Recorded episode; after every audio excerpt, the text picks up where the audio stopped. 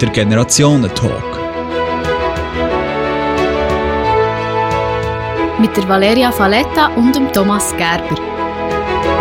Was unter welchen Umständen auf unser Dauer kommt, das ist ein politisches Thema. Am 23. September stimmt die Schweizer Stimmbevölkerung gerade über zwei entsprechende Vorlagen ab. Und darum widmen wir uns heute auch der Frage, was der Fairfood würde bedeuten. Und zwar mit der Valeria Valletta, die 23-jährige Studentin in Umweltingenieurwesen kämpft gegen Food Waste mit ihrem Verein Grassrooted und mit dem Berner Grünen Grossrat Thomas Gerber.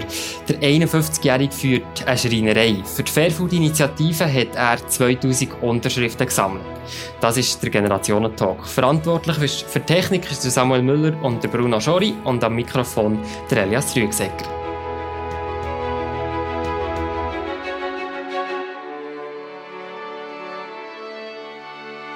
Ja, Valeria Valletta, Essen ohne ein schlechtes Gewissen und mit einem grossen Gelust. Was kommt da bei dir auf die Dauer?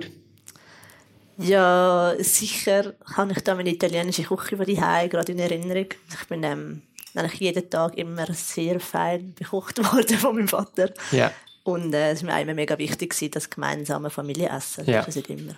Und immer ein gutes ökologisches Gewissen gehabt bei Mutter oder beim Vater daheim, wenn man hat gegessen Ja, ich glaube schon, meistens. Ja. Ja. Vielleicht würde ich das jetzt ein bisschen anders anschauen, Ja. aber mehrheitlich. Thomas Gerber, wie sieht es bei dir aus? Ohne schlechtes Gewissen essen und mit grossem Gelust, was gibt es bei dir? Ich bin Vegetarier, bei mir gibt es Gemüse.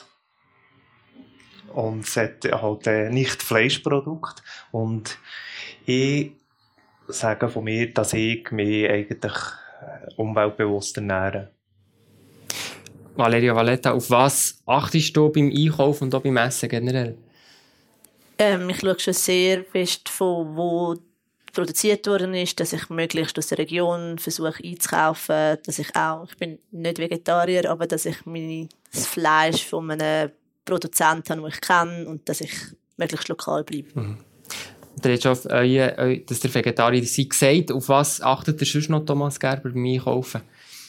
Bio, regional.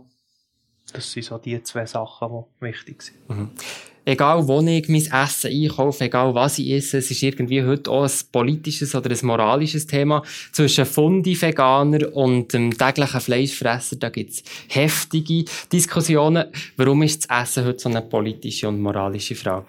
Habt ihr da eine Ahnung?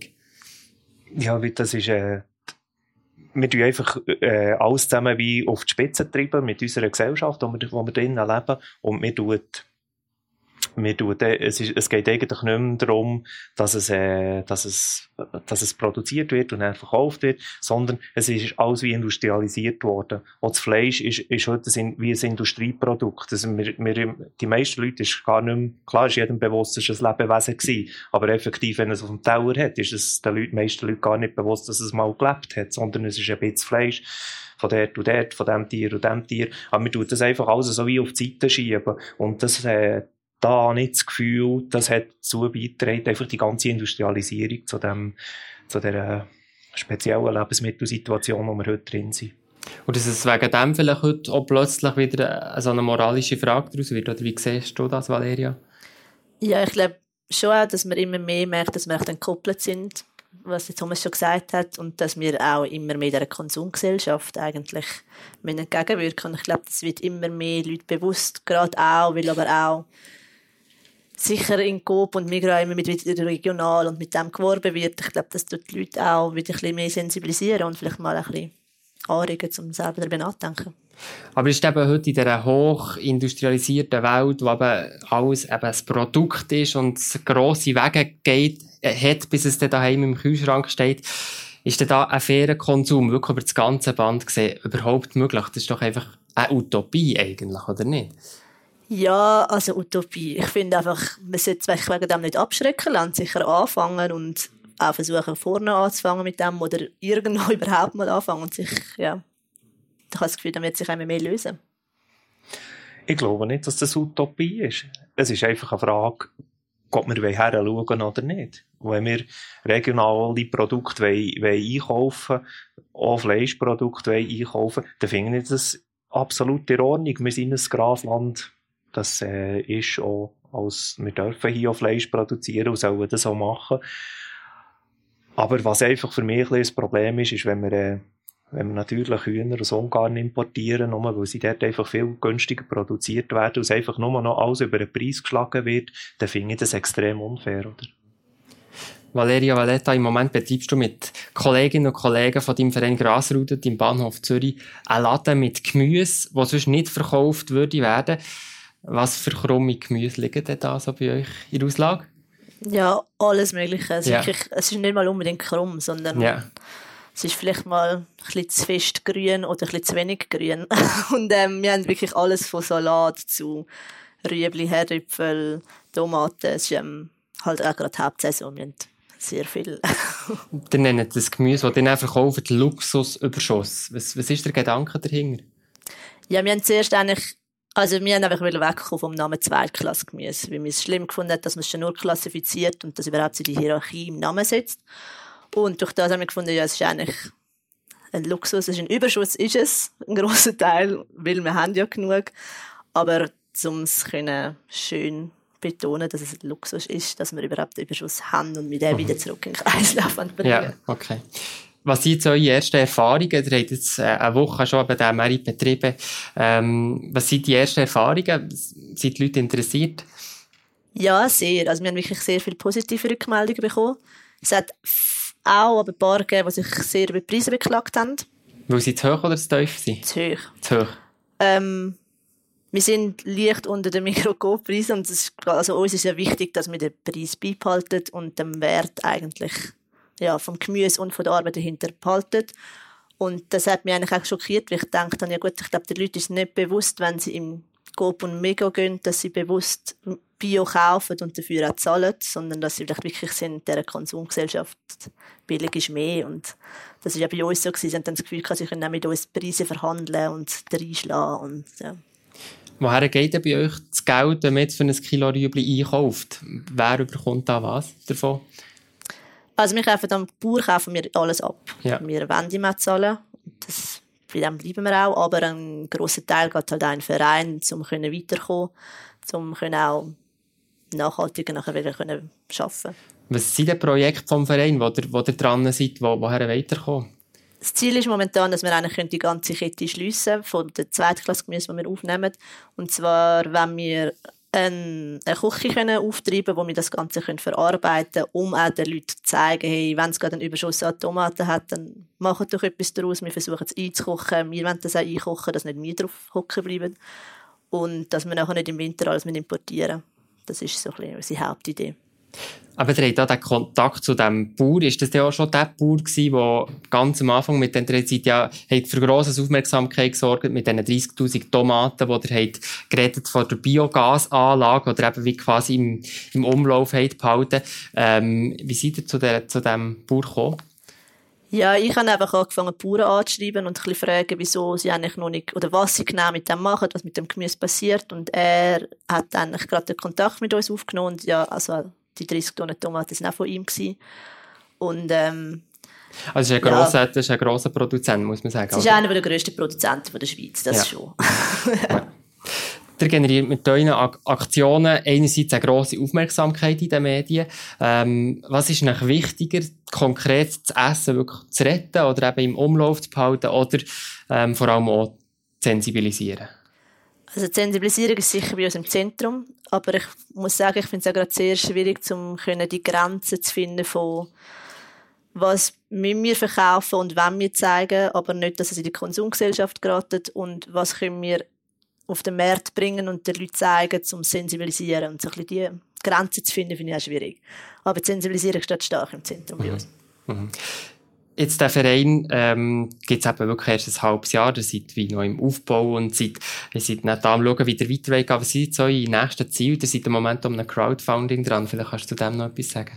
Ja, wir haben jetzt vor zwei Wochen ein Crowdfunding gestartet. Das ist vor allem, wie wir das Geld wollen, investieren, in dem, dass wir können uns auch Leute also ins Team reinnehmen, die wir auch bezahlen können, wie mit der Gemüselieferung und dann eben mit der ganzen Logistik dahinter, weil wir wollen auch nachhaltig bleiben und für das braucht es auch ein gewisses Budget, um können nicht irgendetwas und dann halbpatzig und dann auch nicht können dahinter stehen Thomas Gerber, was haltest du von diesem Projekt von Valeria? Ich finde das sehr interessant und spannend. Ich finde es so spannend, einfach wieder, dass man, dass man endlich wieder aufzeigt, dass es halt verschiedene Rüebli gibt, die ein bisschen krümmer sind, die ein bisschen geräder sind, dass es verschiedene Herdöpfel gibt. Ich nehme an, das tut ihr auch verkaufen, neben den Tomaten. Oder? Ja, das sind auch dabei. Und äh, dass, dass es halt auch verschiedene Grössen gibt und nicht die, die, äh, die, die kleine Norm, die man im Mikro und Coop sieht. Und noch die kleinen, die man auch braucht für das Raclette, sondern dass es halt einfach auch ein bisschen für das Warglete gibt und so. Ja, das schon als kleines Kind eigentlich miterlebt auf dem Bauernhof von meinem Grossvater wo man halt, wo ich dort noch dürfen miterleben und sehen, was dort alles aus dem Boden raus ist gekommen, oder? Und was wir haben dürfen verkaufen und was halt dann nicht? Mhm, mhm. Thomas Gerber, du hast als, Unter äh, als Unternehmer von einem ähm, KMU mit sieben Angestellten, respektive sechs Angestellten, hast du gesagt, sicher genug zu tun. Warum ist es dir gleich der Wert gewesen, 2000 Unterschriften zu sammeln für eine Initiative, eben für die Fairfood-Initiative? unsere, also die Nachhaltigkeit ist für mich ein Thema gewesen, seit ich, äh, das hat mich wahrscheinlich schon mit irgendwie 14, 15 angefangen interessieren. Und für mich ist das ein wichtiger Punkt gewesen, wo wir dann die Schreinerei gegründet haben. 2002 ist der dort Nachhaltigkeit im Vordergrund gestanden. Wir sind FSC-zertifiziert verkaufen, also nur FSC-zertifizierte Produkte. Das sind nachhaltig, nachhaltig gewachsene und sozialverträgliche äh, Holzwerkstoffe, was, wo alle Leute in der Wertschöpfungskette ihren Lohn bekommen. Und das Gleiche finde ich eigentlich das gleiche Prinzip müsste auch für Lebensmittel gelten. Dass in der ganzen Wertschöpfungskette eigentlich die Leute fair bezahlt werden. Es darf nicht sein, dass wir einfach irgendwo Schlachter in Deutschland haben, die in einer Fabrik 14 Stunden arbeiten für 4 Euro, was massiv unter dem deutschen äh, Mindestlohn ist einfach so solche äh, Sachen, dass wir hier ein günstiges äh, äh, irgendwie ein Steak haben oder was auch immer, das darf einfach schlicht nicht sein, oder? Die Fairfood-Initiative, wenn wir jetzt auf die zu reden kommen, von den Grünen heisst in langer Form Initiative für gesunde sowie umweltfreundliche und fair hergestellte Lebensmittel. Da kann jetzt wirklich eigentlich niemand etwas dagegen haben. Die Frage ist aber doch vor allem, wie soll das erreicht werden und ob da die Initiative die Mittel bietet. Thomas Gerber, warum bietet die Initiative die Mittel in euren Augen? Das hat das Ganze hat auch wieder mit der Nachhaltigkeit, mit der Nachhaltigkeitsziel im Prinzip von der UNO, was eh geht für 2030, also früher Agenda 21, jetzt hat Nachhaltigkeitsziel 2030. Wenn wir, wenn wir unsere Lebensmittel nach dem produzieren, erfüllt man eigentlich die Fairfood-Initiative zu 100 Prozent. Und das ist eigentlich das, was wir ja als Schweiz auch, auch gesagt haben, wir wollen dorthin. Also im Prinzip haben wir das schon wollen. Und Braucht es für das überhaupt Initiative, wenn es die Regeln in dem Sinne wie schon gäbe? Pardon. Das braucht schon, weil, wir, weil der Bundesrat das Gefühl hat, es braucht Initiativen nicht. Aber auf der anderen Seite sagt er, Nachhaltigkeitsziel wollen wir erfüllen. Valeria Valletta, was haltest du jetzt als direkt engagiert jetzt bei einem konkreten Projekt, wo irgendwie der Fairfood-Debatte auch ein Thema ist? Was haltest du davon? Von der Initiative? Von der Fairfood-Initiative. Ja, also ich finde, es sind die gleichen Punkte auch, die Thomas ja angesprochen hat. Ich finde, ähm, solange nichts wirklich in Gang geraten, was jetzt bis jetzt noch nicht ist. Wir sind noch recht weit entfernt von dem 2030 ähm, Ziel, das wir uns gesetzt haben. Finde ich, muss man einfach politisch können intervenieren und es müssen vorantreiben, weil anders sieht es momentan nicht aus, als würde etwas laufen. Und ich finde es eigentlich schlimm, dass man muss mit Gesetzverstärkungen oder dass man so muss die Leute dazu animieren, aber ich habe das Gefühl, es ist der erste Schritt, mhm. den man muss machen muss. Die Frage ist ja wirklich, ob es funktioniert. Oder? Die Initiative ist der Bund gefordert, dass er nachhaltige Lebensmittel soll fördern soll. Der Bund soll stärker auf eine Art so ein bisschen im Markt eingreifen. Kann das funktionieren ohne eine riesige Bürokratie, Thomas Gerber? Ja, es gibt eigentlich, also wir, wir haben ja die, die Möglichkeiten schon. Man muss sie nur ausschöpfen. Also die, die Initiative, die äh, tut eigentlich kein Freihandelsabkommen äh, wie soll man sagen, dem zu widerlaufen. Äh, es ist, es ist so, dass man, dass man die mit den geltenden Gesetzen und mit den geltenden Möglichkeiten äh, kann umsetzen ohne dass man, dass man äh, übergeordnete Rechte verletzen kann. Da hat man ja Verschiedenes gehört von Seiten der Initiantinnen und Initianten, ob, ob es eben jetzt äh, internationale Handelsabkommen tangiert oder nicht. Economy Suisse zum Beispiel hat jetzt gesagt, ja, ähm, doch es ähm, tangiert ähm, solche Abkommen, das ähm, sei doch ohne Gefahr, ähm, eben auch für, für die Schweiz im, im, im Freihandel und so, das seht ihr nicht als Problem? Nein, das sehe ich nicht als Problem, oder?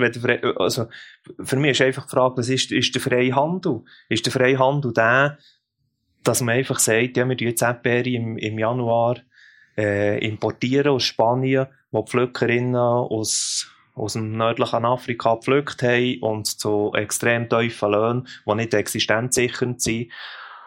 Durch das wird wieder, äh, haben wir die ganze Migrationssituation und, und, und, wo, wo man sich dann auch wieder wie nicht fragen äh, woher kommt denn das, oder hat es vielleicht miteinander zu tun, dass wir plötzlich eine riesen riesen Agrarkonzerne haben, die einfach im Afri in Afrika riesen Ländereien einkaufen, für dort ihre, ihre, ihre Lebensmittel zu produzieren zu, zu, extrem günstigsten zu extrem günstigsten Bedingungen, wo, wo man die Leute kaum zahlt.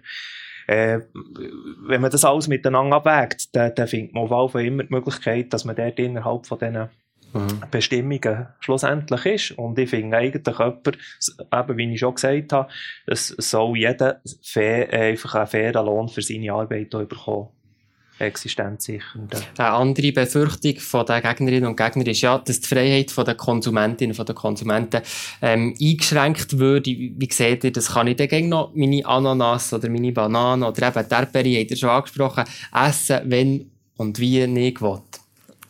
Ja, also ich habe das Gefühl, es gibt ja schon jetzt recht viele Labels. Ich glaube, das vergisst man recht oft. Es gibt auch, wenn man sie nicht Schoki kauft, wenn man sie nicht Papaya kauft, es gibt ja all die Labels, die schon zertifiziert sind. Darum eingeschränkt wird man nicht. Man wird vielleicht einfach hoffentlich mal auch wieder ein bisschen bewusster, weil ich glaube, viele gehen nicht bewusst so einkaufen und darum macht es auch Sinn, dass man das noch mehr einfach nochmal aufzeigt. Das ist meine Meinung. Darum habe ich nicht das Gefühl, dass es jemand einschränken wird. Überhaupt nicht es, wir haben jetzt über das, das und Moral geredet und eben über die Initiative. Eine wichtige Frage ist ja aber auch vor allem, was kostet denn das? Oder also für einen Konsument, für die einzelne Konsumentin ähm, bleibt dir einfach weniger Geld im Portemonnaie am Ende des Monats, wenn die Fairfood-Initiative angenommen wird, weil man einfach viel mehr muss zahlen plötzlich für die Lebensmittel. Ja, was heisst viel mehr zahlen? Das ist, merci vielmal für die, für die Frage, oder? Wenn ihr schaut, im Moment oder vor etwa drei Jahren, als wir die Fairfood-Initiative lanciert haben, haben wir 6,4% für Lebensmittel ausgegeben. 6,4% von einem durchschnittlichen Einkommen in der Schweiz.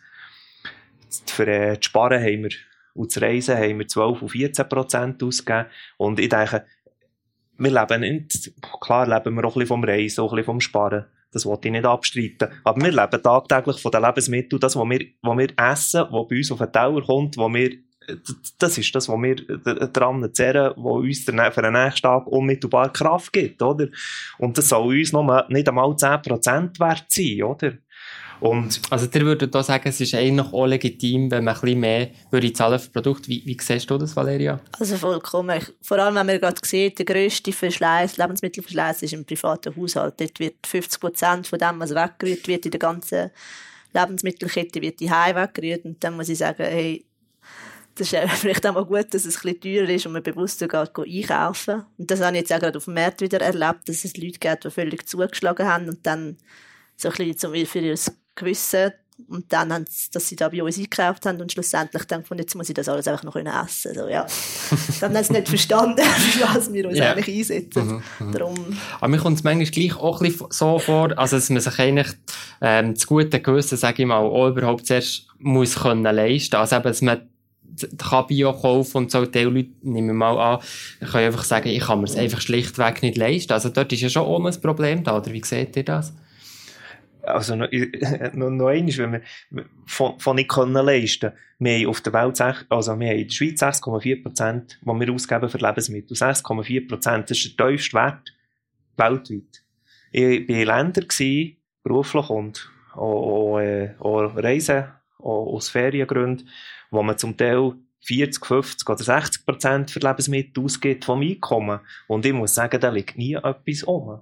Lebensmittel, das noch verwertbar ist. Und das ist einfach ganz ein anderes Verhältnis zu, zu, zu, auch zu den, zu den Lebensmitteln. Ich, ich sage grundsätzlich nicht, dass die Lebensmittel teurer werden sollen. Das, das will ich nicht. Ich sage einfach, der Wert wird nicht erkannt, oder, von, von einem Lebensmittel.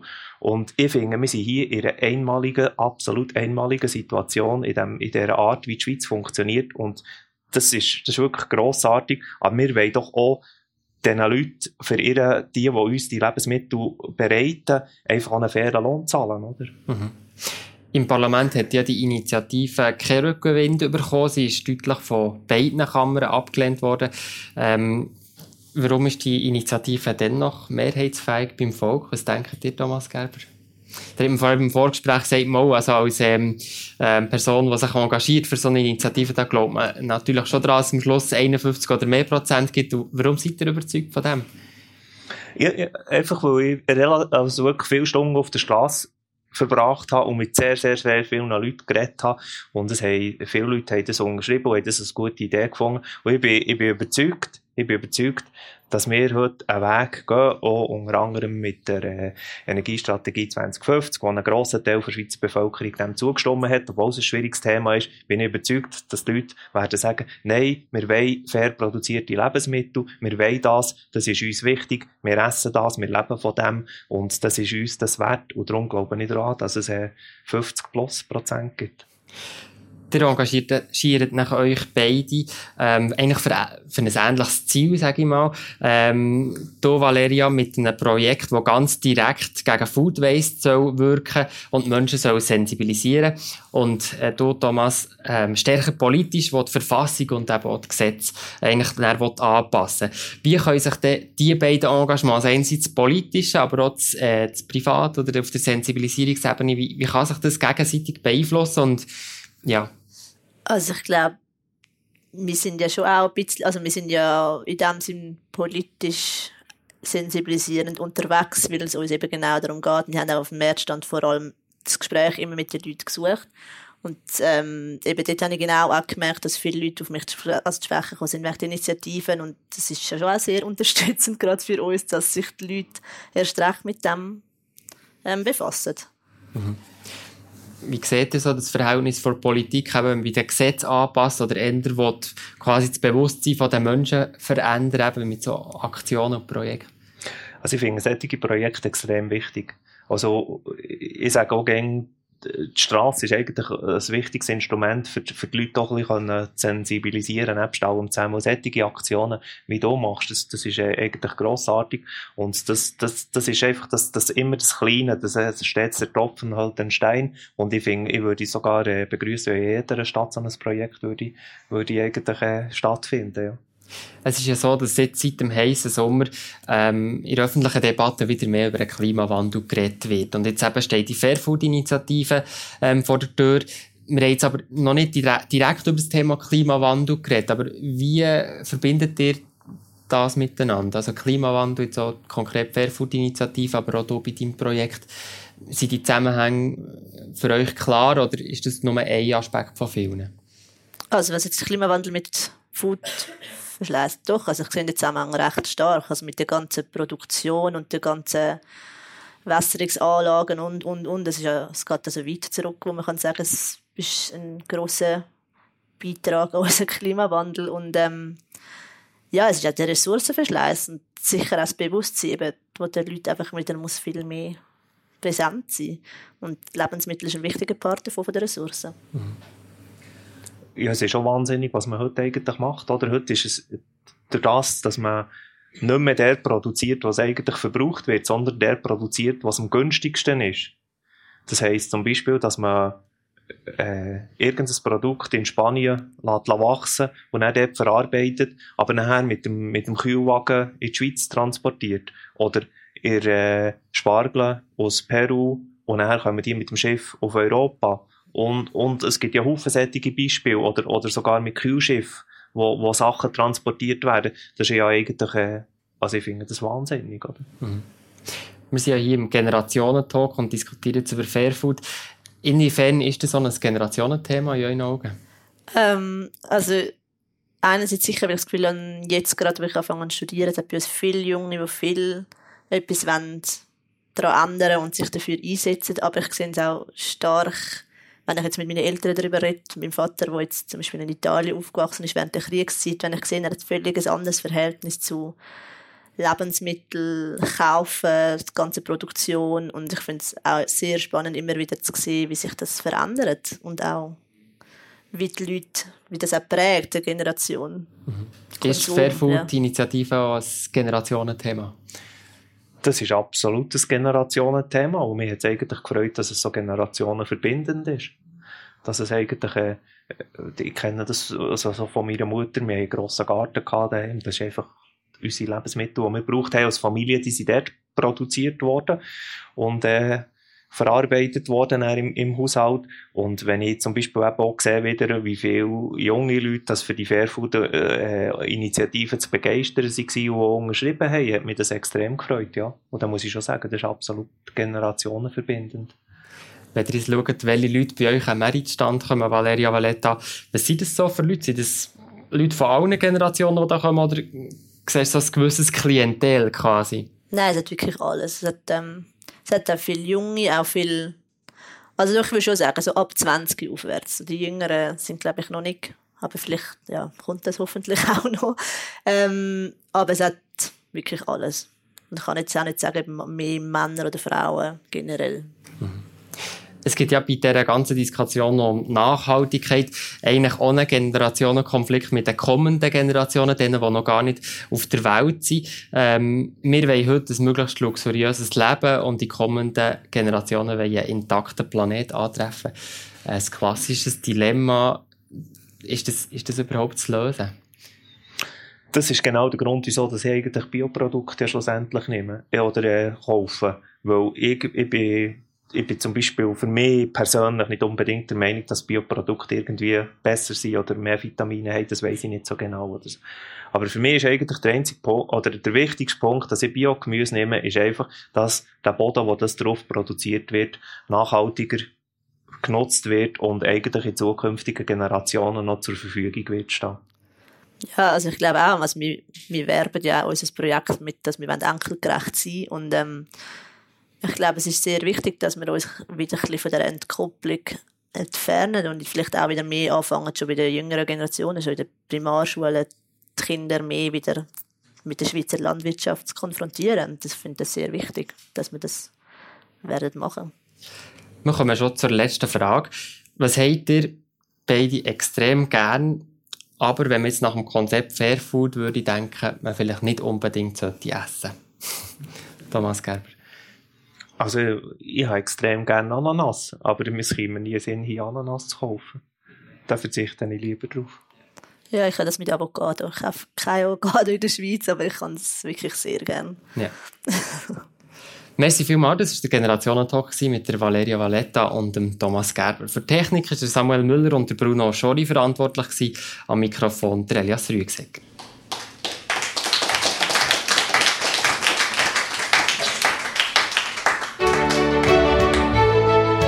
Der Generationentalk.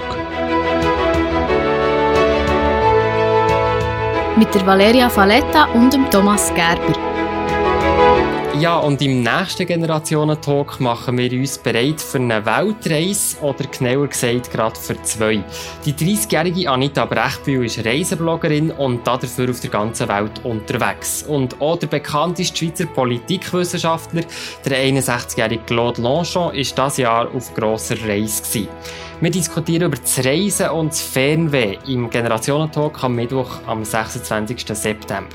Kommt vorbei im Bern Generationenhaus. Mehr Gespräche wie das hier könnt ihr nachhören, überall wo es Podcasts gibt oder am besten gerade hier www.generationentandem.ch.